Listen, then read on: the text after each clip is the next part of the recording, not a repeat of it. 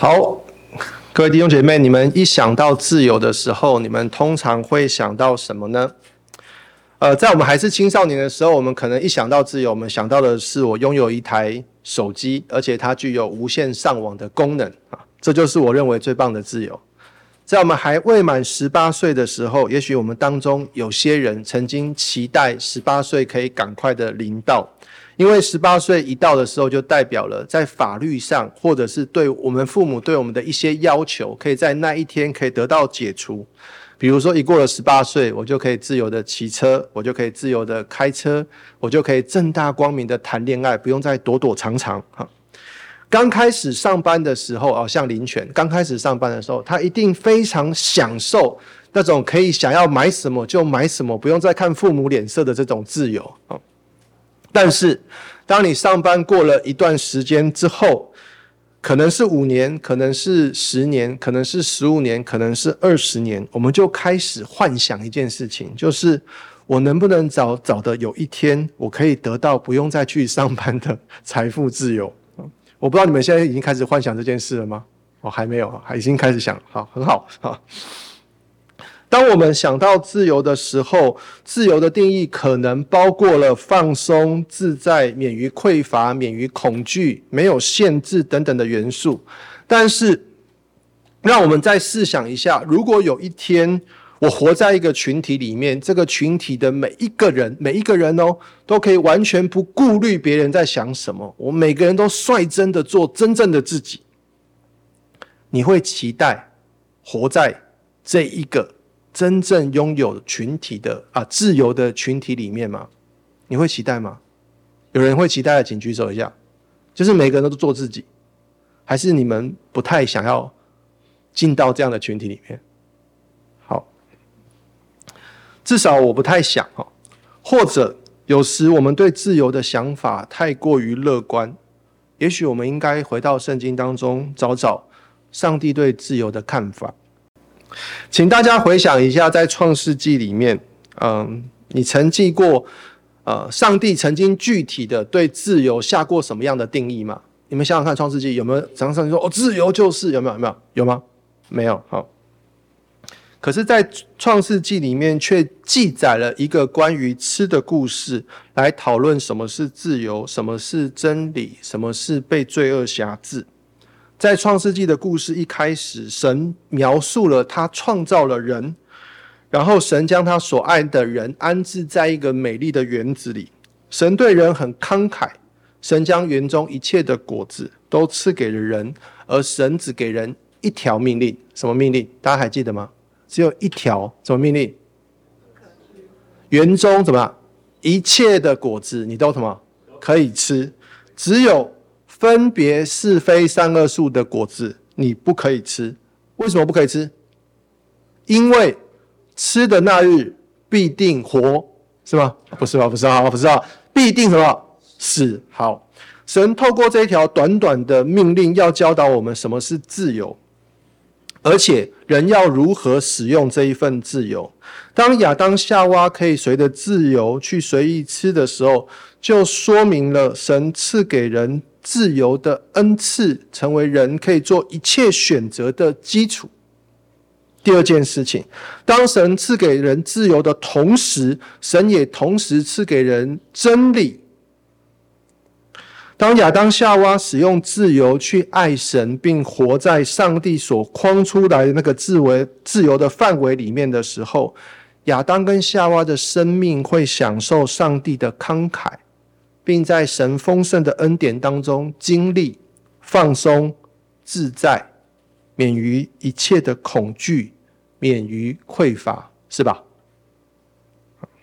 但是，假如亚当跟夏娃选择使用他们的自由去反抗神时，并用他们的自由越过上帝真理的界限时，就是去吃上帝说不可吃的那个果子的那一刻。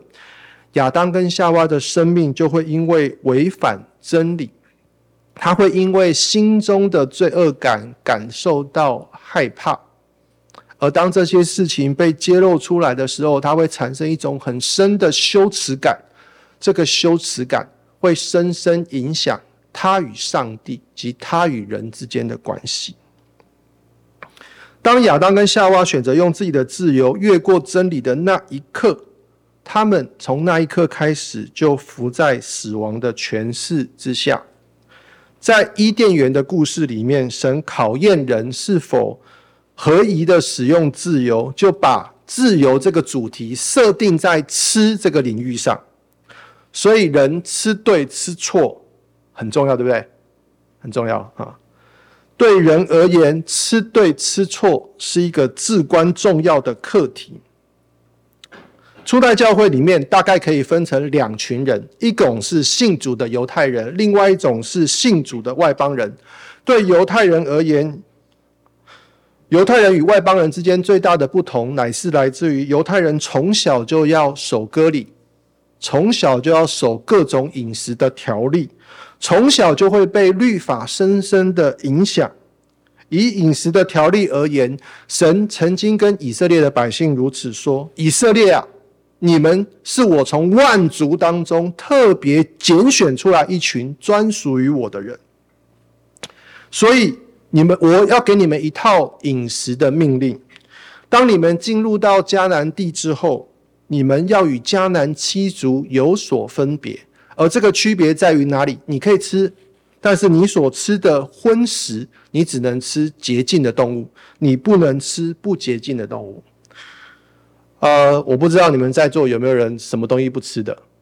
好，有些人像依琳姐就不吃芋头，哦，所以这个芋头就可以很快的成为他的一个记号，可以跟旁边的人分别出来。那不喜欢吃芋头的人就很容易成为一群，对不对？因为他们摆明了他们不吃芋头啊。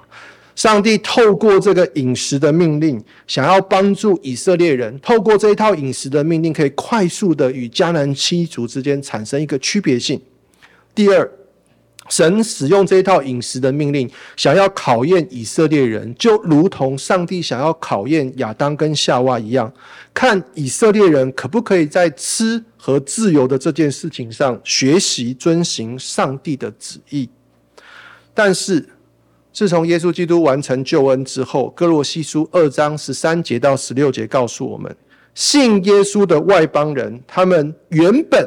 也没有办法遵守律法当中这些关于吃的条规，他们原本就应当被上帝的律法供给，但如今他们因为耶稣基督，所以他们呃不用再守这些规条，乃是因为基督已经成全了他的救恩。假如有一天我去乱刷卡，银行就会怎么样？一直打电话催我缴款，对不对？可是，如果有一天我爸爸很好心的帮我把所有的款都怎样付清了，银行还会找给我吗？不会，对不对？他不会再找我讨款。耶稣基督所完成的救恩已经勾销了所有律法对我们的控诉，所以信耶稣的人才拥有在基督里饮食的自由。但是在初代教会当中，却有一些受禁欲主义影响的犹太人，他们向信耶稣的外邦人提出一系列很奇怪的要求。他们说，信耶稣不够，靠着耶稣在十字架上的恩典也不够，你们必须再加上一些条例，比如说禁止嫁娶，或者是你们至少吃饭的习惯要跟我们犹太人一样，这样你们才可以得着救恩。保罗再一次强调，在基督里的外邦人，我们拥有饮食的自由，我们可以不用再像犹太人一样只吃洁净的动物，我们也可以吃不洁净动物的真正原因，乃是神借着十字架将基督里饮食的自由赐给了所有在基督里的人。所以，基督里的人吃任何东西，只要凭借两件事情：第一，上帝的道。第二，感谢的祈求，我们所吃的东西就会被分别成为是洁净的。所以，为什么我们要谢饭祷告？是因为我们要透过上帝的道与感恩的祈求，使我们享受在基督里的饮食自由。好。在基督里的人，因为基督享受饮食的自由，所以我们在吃荤食的时候，我们不用再像过去的犹太人一样区别洁净跟不洁净的动物。无论我们吃什么，我们都是活在真理的界限之内。但是在哥林多教会有一个叫做知识派，他们从哥林多前书的第八章到第十章就开始发一个问题：那信耶稣的人可不可以进到偶像的啊？可不可以吃祭偶像之物啊？什么叫做祭偶像之物呢？祭偶像之物就是当参加偶像崇拜的时候，那些献祭给偶像的祭肉。甚或是在这个典礼结束之后，这些多余的祭肉拿到肉市场贩卖啊，卖到每个人的家中。所以哥林多教会就开始问：我们既然拥有在基督里的饮食自由，那我们可不可以吃这些祭过偶像的肉品？今天我们将透过哥林多前书十章三十一节到十一章一节，一同来思想自由的奥秘。在基督里的人，因为基督的救恩，享受。在基督里饮食的自由，当圣徒活在真理的范围之内时，我们看似我们可以随意的行使这些自由，但圣徒有没有一个更高的原则、更高的标准来引导我们使用这些自由呢？神起初赐给人自由的目的是什么？保罗如何劝导在哥林多教会里的基督徒？就是那些拥有在基督里饮食自由的圣徒们。他们该吃什么，不该吃什么；该喝什么，不该喝什么，他们才能够荣耀上帝。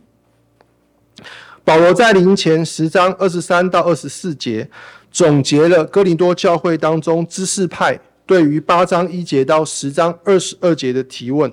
所谓的知识派，就是在哥林多教会里面有一群人哦，他们很爱查经哦，哈，他们非常明白圣经当中一切的真理。他们认为偶像算不得什么，上帝只有一位。我们在场大多数人应该都很确定这件事情，对不对？好，所以知识派认为，我们既然拥有在耶稣基督里的真自由，所以我们就有一种权利，我们就有一种 right，我们可以进到偶像的庙里面，就吃那些东西啊。但是保罗却在第八章回应道，在庙中吃祭偶像之物，保罗说是与鬼魔联合。保罗为什么如此说呢？保罗引用的是民数记十五章一到三节。我们、我们、我们有时候看圣经太片段了，我们以为片段的东西就好像有一种 right，可是保罗却用另外一处的圣经告诉我们，事实上我们可能看错了啊。保罗引用民数记十五章一到三节，以色列人在蛇亭的故事来提醒这些自以为有知识的知识派。他说。当摩押人诱骗以色列人的时候，一开始也是从引诱以色列人上摩押女子的床开始的。这件事情有没有让你回想起哥林多前书的第六章？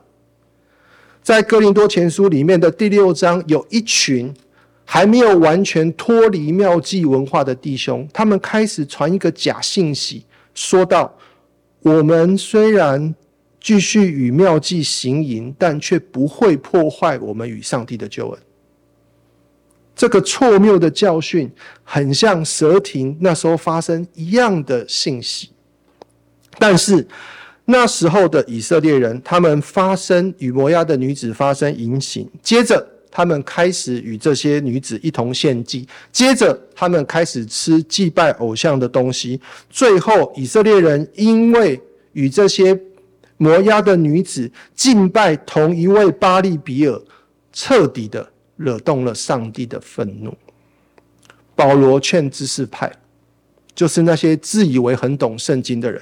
保罗说：“凡事都可行，但不都有益处。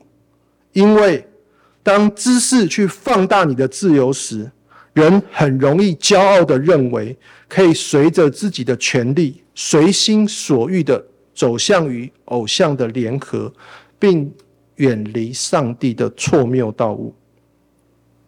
保罗在哥林多前书十章二十五节继续讨论，在生活当中会发生的两种实际状况。第一种就是在古代的时候，他们的肉类是非常珍贵的，菜市场肉类的来源很有可能是在祭祀偶像之后剩余那些多余的肉。在犹太人的传统当中，这些祭肉是被犹太文化严严的禁止的，所以犹太人他们去菜市场买菜之前，他们会先派探子啊，会先派侦查队去侦查这些肉类的来源，确定这些肉类的来源之后，犹太人才会去买这些肉。但保罗却劝在基督里的外邦人，他们有饮食的自由，所以他们不用再像外呃犹太人一样，只能吃洁净的食物。他们因着耶稣基督的十字架，他们可以吃不洁净的食物，只要他们凭着神的道跟感恩的心祈求，这些食物就会被视为是圣洁的。保罗劝这些在基督里的外邦人，不要因为自己良心的缘故，去问这个我从市场买来这个肉的来源到底是什么。保罗为什么认为可以不用问呢？我认为保罗的回答很有可能是来自于伊甸园的启发。呃，如果在座的各位，点汉哥有一天邀请你们来我家吃饭，想想看哈，想想只是想想而已哈。好，我的电冰箱里面有十个东西，好，我告诉你九个可以吃，一个不可以吃。你觉得我是一个慷慨的主人，还是一个小气的主人？好，先不要回答我，先不要回答我哈。如果我的电冰箱里面有一万个东西，我告诉你，九千九百九十九个可以吃，只有一个不可以吃。你觉得我是一个慷慨的主人，还是一个小气的主人？好，再想想哦。如果我的电冰箱里面有一万个东西，我告诉你，一万个都不可以吃。你觉得我是一个慷慨的主人，还是一个小气的主人？神将亚当跟夏娃放在伊甸园的时候，神将园中所有的果子都赐给了他，只有一个不可以吃。神原先在伊甸园当中所显出来的形象是慷慨的形象，可是蛇却用一句谎言。蛇怎么说？神岂不是真说，不许你们吃园中所有树上的果子吗？蛇。只用一句谎言，就将神慷慨的形象扭曲成小气、尖酸、严厉的形象。被蛇影响的夏娃，她一开始并没有否定上帝的慷慨，但夏娃开始变得对自己苛刻。她怎么对自己苛刻呢？她将上帝原本说不可以吃的命令。变得更复杂了。夏娃把不可吃的命令再多增加一条，是不可以摸。我们主动把上帝的命令变得更加严格，好不好？从表面上看来，当我们把上帝的命令变得更加的严格的时候，有一个优点，就是我们更不容易犯错，对不对？如果我连果子都摸不到，我怎么可以把这个果子放到我的嘴巴吃了呢？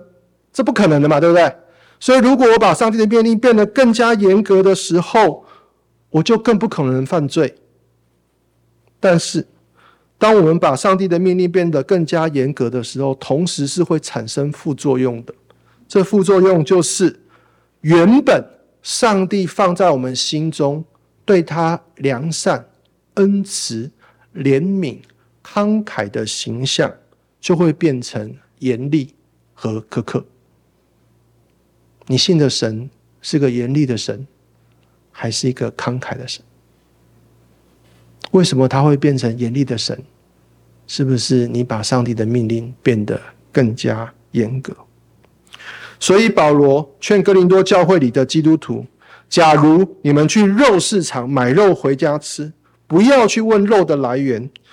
我们不要在上帝说已经可以的事情，再为了我们自己的良心。加上了上帝没有设下的规定，因为这样律上加律的结果，会使我们的心渐渐感受不到上帝在耶稣基督里所赐给我们的那个恩典是何等的丰盛，使我们更不容易将上帝当得的荣耀归给他。保罗在哥林多前书十章二十八到三十节。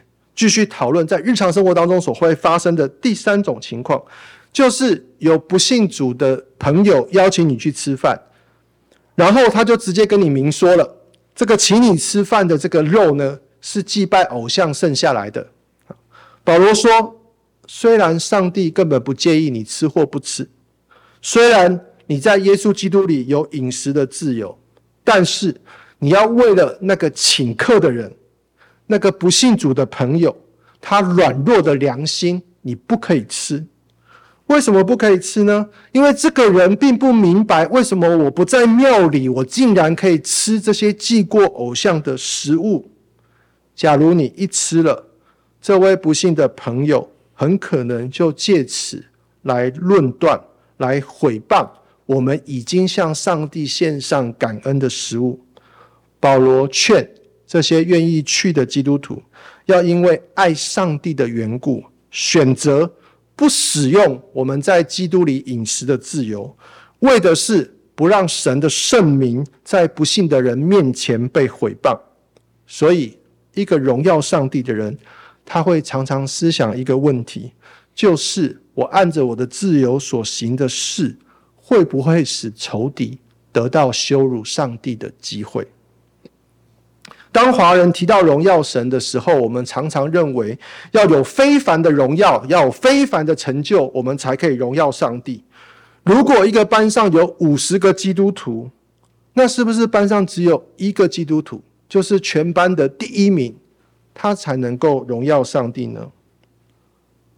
神学家巴克指出，人的罪性很容易向人炫耀自己的成就，以至于。旁人在欣赏之余，就偷偷的将荣耀归于了我们。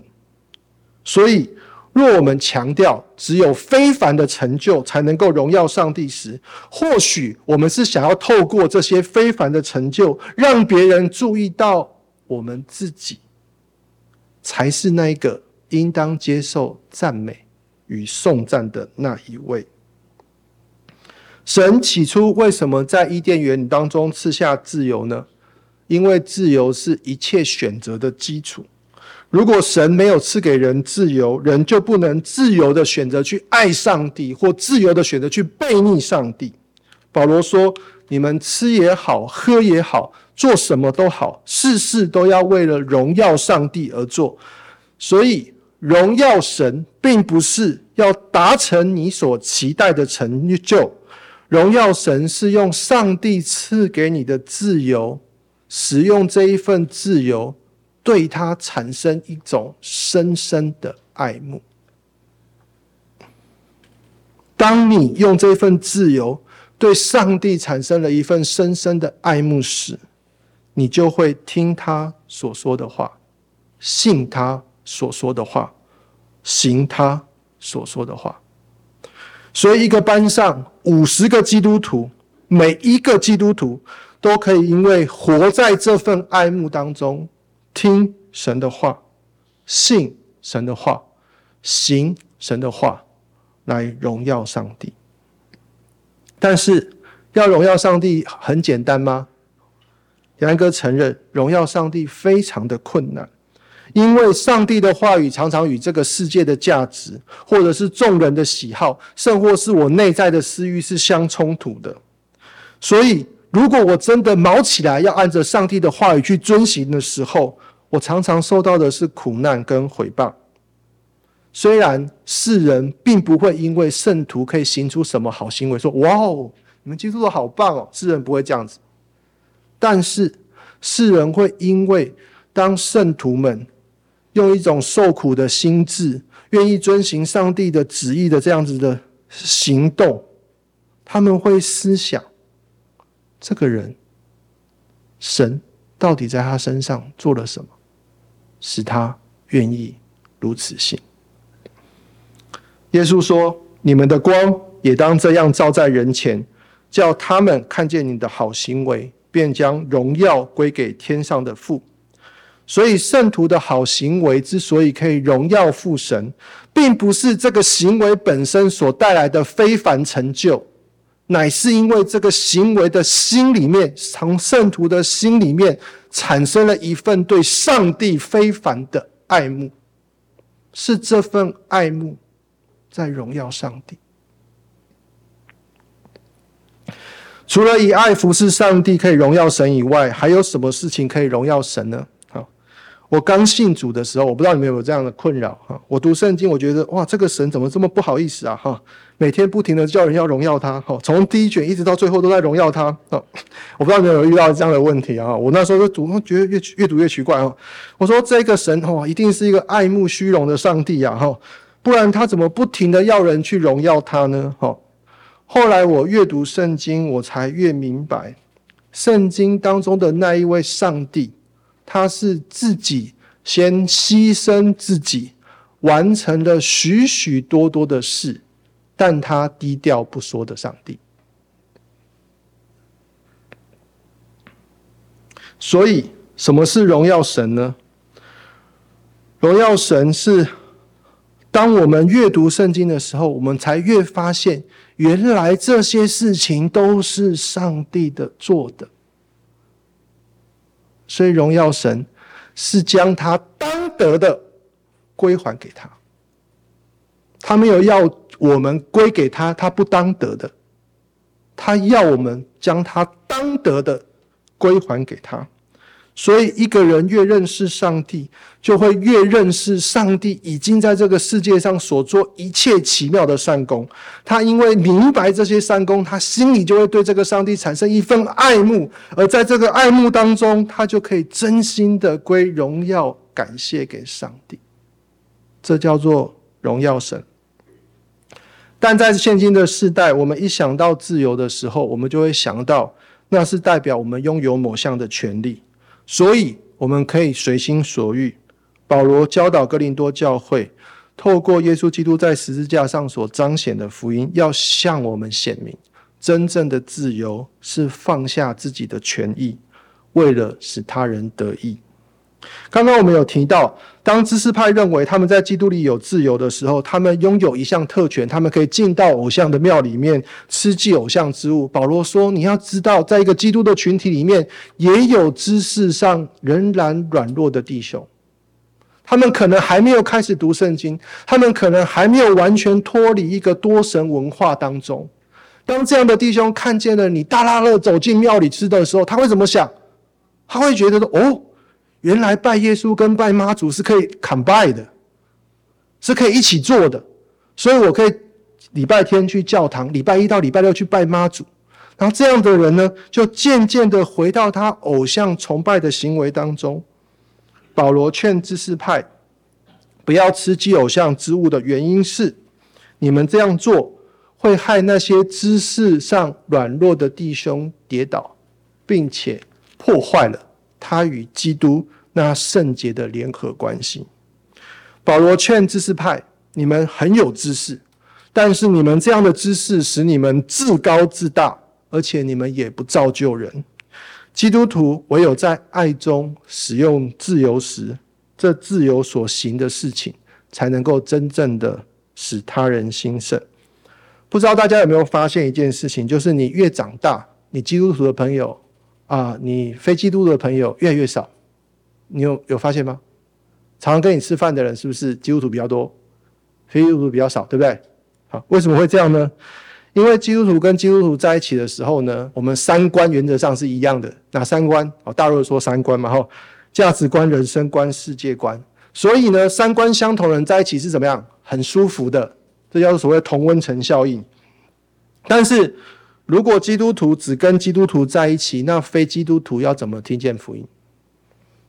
所以保罗在林前十章二十七节到二十八节继续要讨论的一个场景是：如果有一个不信主的人邀请你去吃饭，你会去吗？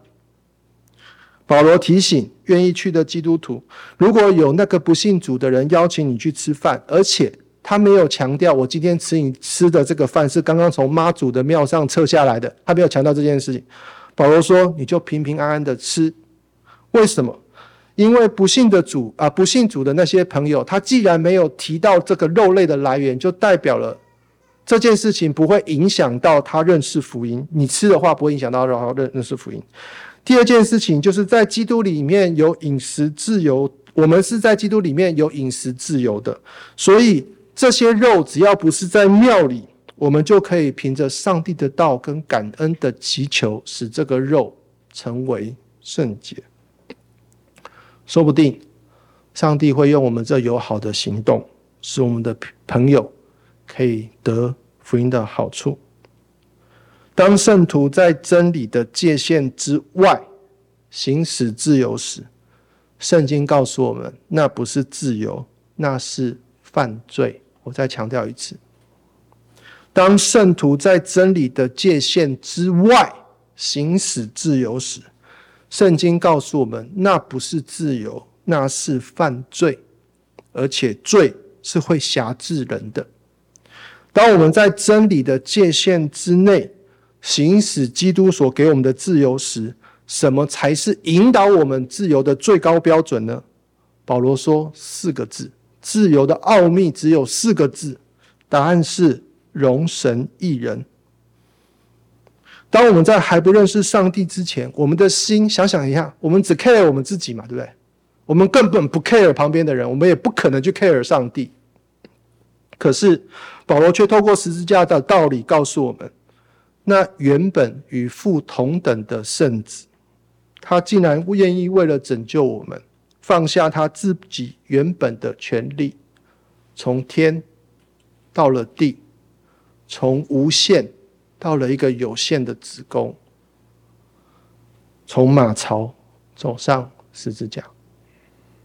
保罗说：“他一生都在效法基督，学习基督一样，放下自己的权利，为的是使他人能够与他同得福音的好处。”亲爱的弟兄姐妹，你我的心是不是也曾经被这一份基督舍己的爱给触摸到？如果有，也许你就会明白，为什么保罗劝哥林多教会的人要效法他。如同他效法基督一样，因为真正的自由就是为了别人的权益，放下自己的益处。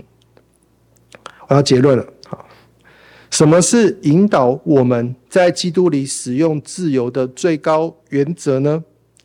神赐下自由的真正目的是要我们在认识上帝之后，能够对上帝产生一个深深的爱慕。上帝赐给我们自由的原因，是因为上帝要我们真的爱他，不是一种被 coding 的爱他，是一种真的爱他。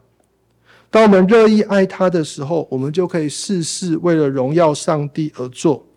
所以，真正的自由是为了以爱服侍神，为了要荣耀上帝。保罗透过十字架的道理告诉我们，真正的自由是为了他人的益处。放下自己的权利，亲爱的弟兄姐妹，最后我想引用马丁路德所说过一句话来总结基督徒在基督里自由的奥秘是什么？马丁路德说，基督徒除了受神管辖以外，他是完全自由的，不受任何人管辖。然而，基督徒因着爱的缘故。他虽无人管辖，却肯成为众人的仆人。愿神赐恩给我们，能珍惜耶稣基督借着他的死所为我们赢回的那一份自由，然后我们愿意效法基督，用这一份自由活出荣神一人的生命。我们一同祷告。生的主，自由何其宝贵，但我们却愿我们却因为我们犯罪丢失了这份自由。感谢你愿意在十字架上为我们受苦、受辱，甚至愿意在十字架上为我们重新得回这份自由。求你让我们效法你，使用这一份自由，活出荣耀上帝。有益于人的生命，如此祷告，奉靠救主耶稣基督的圣名，阿门。